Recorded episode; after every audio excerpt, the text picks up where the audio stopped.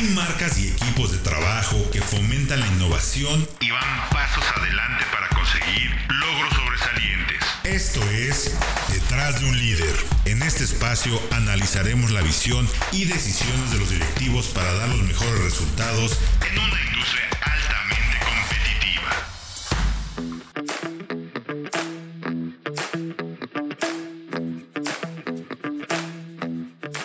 Amigos de Autos Radio y Autología, ¿cómo están?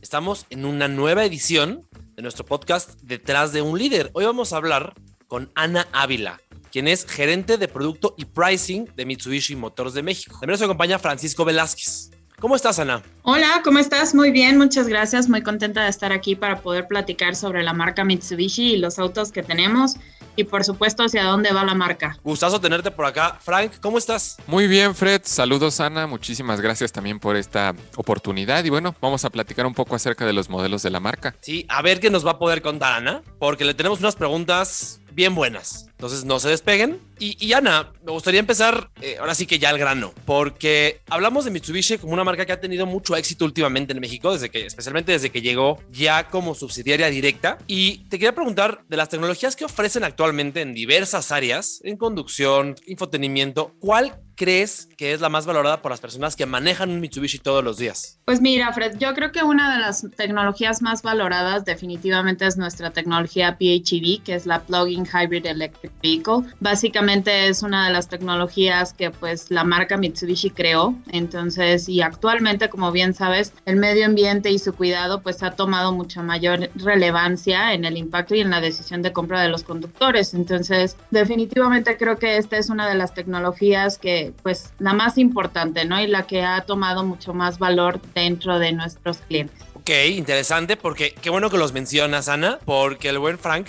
también tiene una pregunta precisamente respecto a los, a los plugin hybrids, en los que ustedes son además pioneros. Sí, Ana, de hecho, ya que nos hablaste de los plugin hybrids, este tipo de coches han sido muy bien valorados en todo el mundo, ya que pues por su dualidad, entre utilidad como bajas emisiones, Quisiera preguntarte, ¿ven en ellos una tecnología que se pueda usar en el futuro a largo plazo?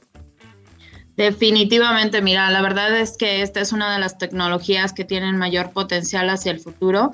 Mitsubishi se ha mantenido a la vanguardia en las tecnologías de reducción de emisiones y por supuesto nos hemos centrado en la tecnología de vehículos eléctricos híbridos enchufables, ¿no?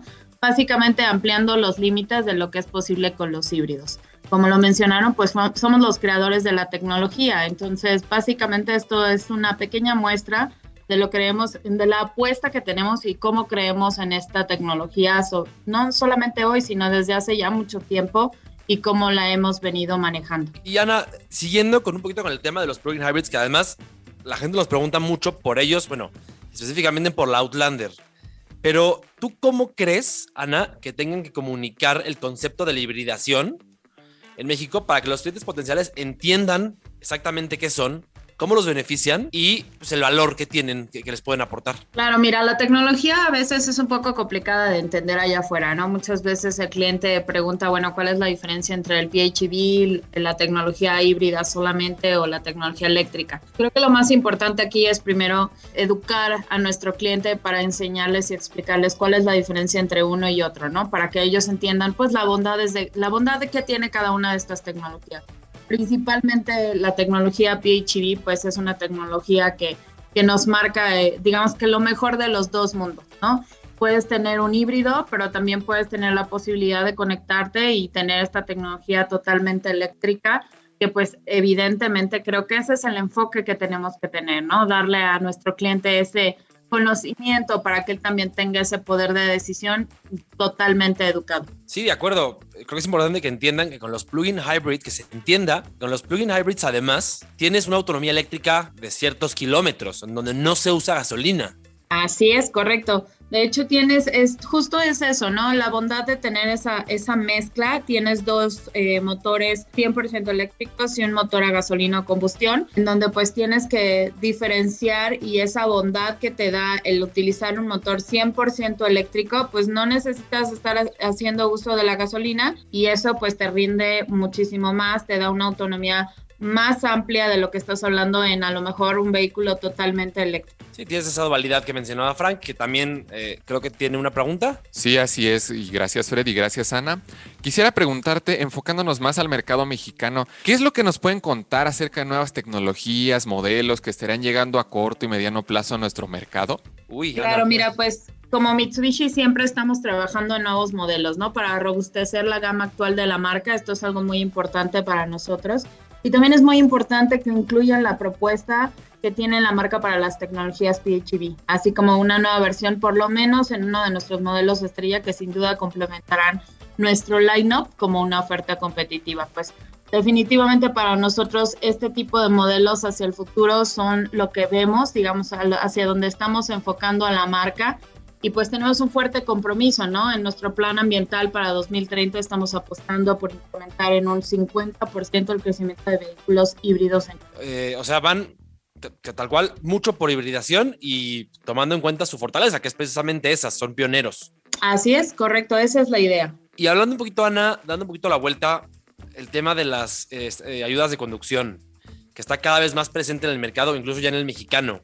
¿Es un apartado que consideras será estrategia o estratégico para la marca en los próximos años? ¿Cómo lo ves? Definitivamente, Fred. Mira, la verdad es que Mitsubishi Motors ha desarrollado tecnologías de asistencia al conductor que pues compensan los errores del usuario, ¿no? Somos humanos, siempre estamos propensos a cometer errores y lo más importante es que los vehículos sean pues parte de esa solución más allá que, que agregar el error, ¿no? Es corregir ese error de humano y pues también entender que somos los primeros en comercializar algunas de las tecnologías de asistencia al conductor, como el control de crucero adaptativo por allá de la década de los noventas, que pues básicamente utiliza un radar láser para que controles la distancia con el vehículo de delante.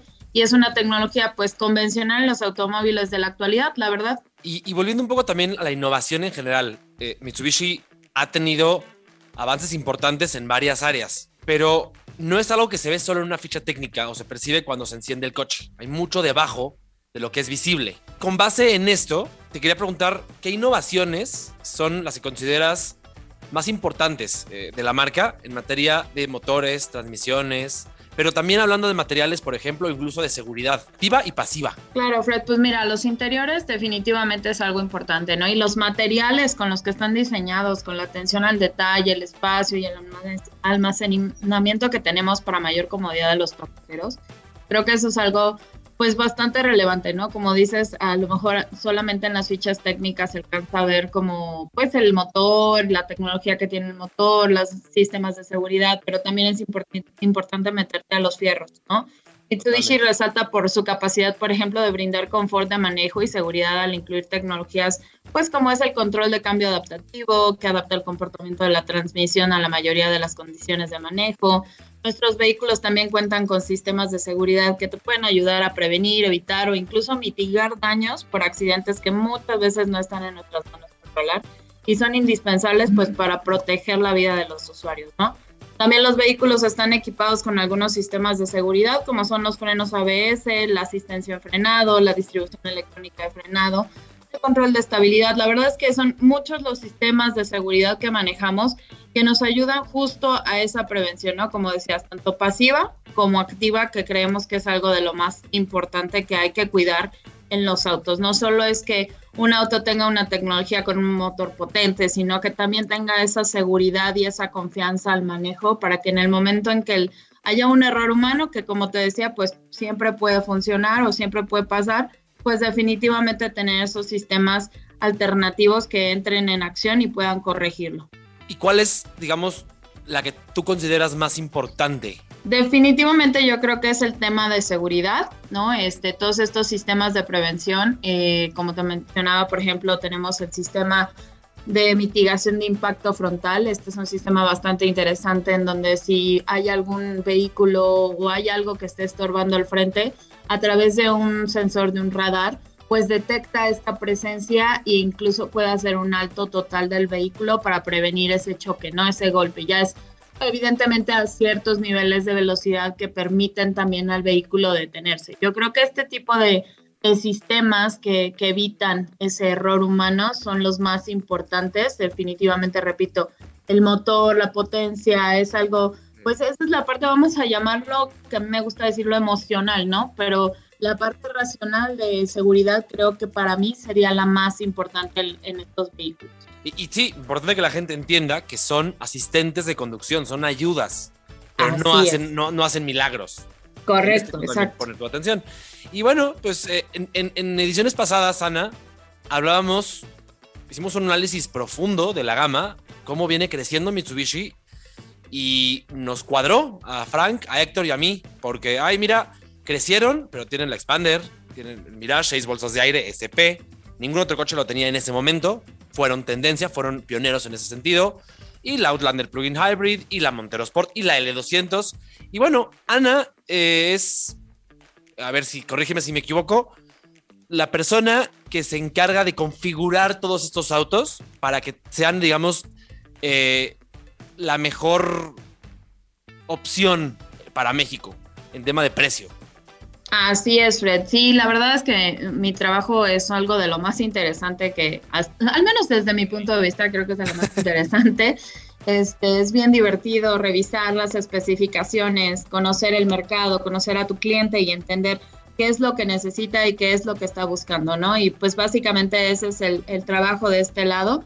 Tengo un equipo que también está conmigo y que me ayuda a hacer toda esta especificación, este, que me, me, ayuda a revisar en qué punto del mercado estamos, ¿no? Para también ese posicionamiento de precio, como bien mencionabas, pues hacerlo posible. Y sobre todo también revisar las especificaciones en homologación que tenemos que ir acorde a lo que está en la ley, ¿no? Eso también es algo muy importante que nosotros buscando, que no nada más se, se vea bonito, que esté padre y bien posicionado, sino que también sea eh, bastante atractivo en temas de seguridad y también de normas en el país. O sea, básicamente, Ana, a ver si me, si me dejas. Cada que alguien vaya a una agencia Mitsubishi y diga, ay, qué bien equipado está por lo que cuesta, es culpa tuya de tu equipo. Es cuestión tuya, ¿no? Sí, así es, Fred, justo. Básicamente, es, nuestra responsabilidad que ese sea el comentario final. Así es, tienes toda la razón. Pues Ana, muchísimas gracias. Muchísimas gracias por estar en el podcast Detrás de un Líder, en el tercer capítulo. Al contrario, a ustedes. Muchas gracias, Fred. Que tengan un excelente día. Gracias, Frank. Gracias a ustedes. Nos escuchamos en el siguiente podcast y sigan atentos a lo que viene. Saludos, Ana. Gracias. Esto es Detrás de un líder.